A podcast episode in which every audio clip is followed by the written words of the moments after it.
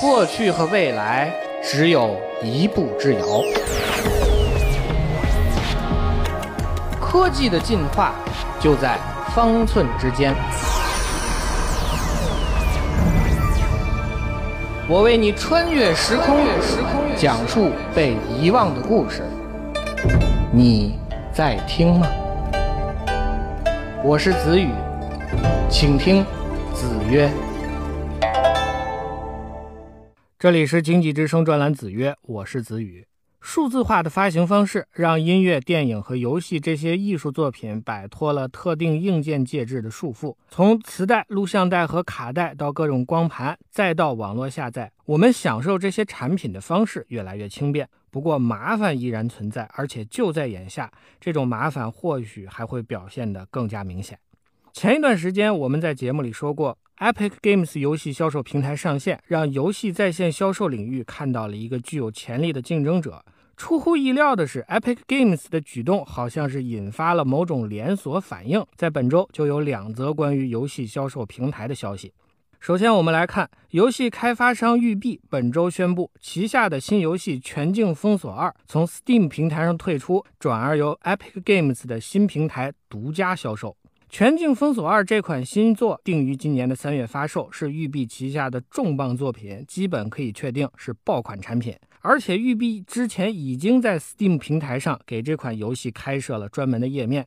之所以二者的合作突然生变，直接的原因还是钱的问题。目前，Steam 平台对游戏销售的抽成高达百分之三十，相比之下，Epic Games 抽成只有百分之十二。有人选择转换平台，也有人选择独立自主。本周的另外一则消息是，游戏开发商 Bungie 结束了和之前的发行商 Activision 长达十年的合作关系。Bungie 这家公司开发出了《光晕》和《命运》这两个非常知名的游戏系列，在业界具有重要的影响力。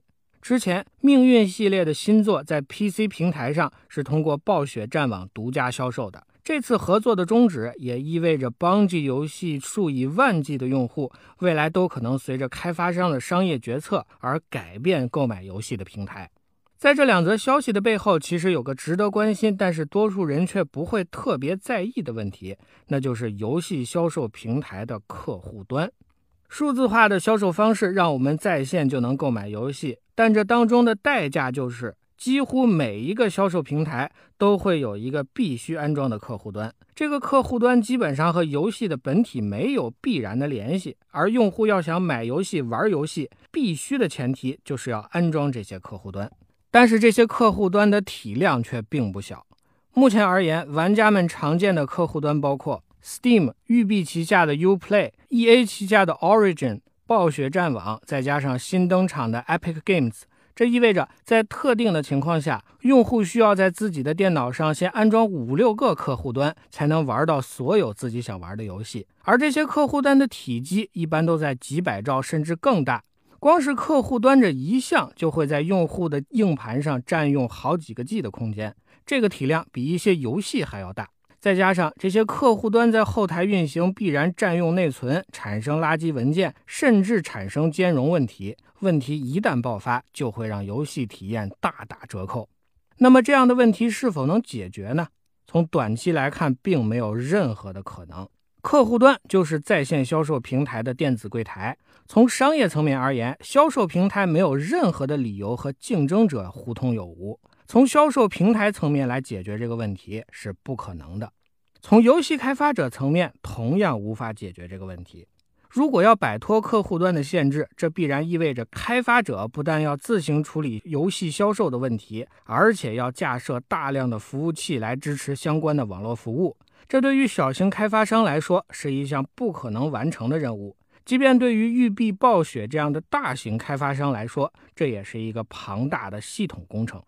从长期而言，这个问题或许有解决的办法。HTML 标准的制定让互联网拥有了统一的技术规范，从而走上了发展的快车道。如果技术的差异导致游戏在线销售平台的发展进入瓶颈期，甚至是死胡同，那相应的标准也会尽快出台。但是这个时间点究竟是在什么时候？关键还在于玩家们的感受。问题在于，一个游戏爱好者总会有一个巨大的硬盘，好几十 G 的内存。对于一 G 的硬盘空间，几百兆的内存占用，很多人真的并不会有任何明显的感觉。玩家的感受，一方面意味着，如果大家都有怨言，那么肯定会有更好的解决方案；另一方面也意味着，如果大家都不在意，那么问题永远都没法解决。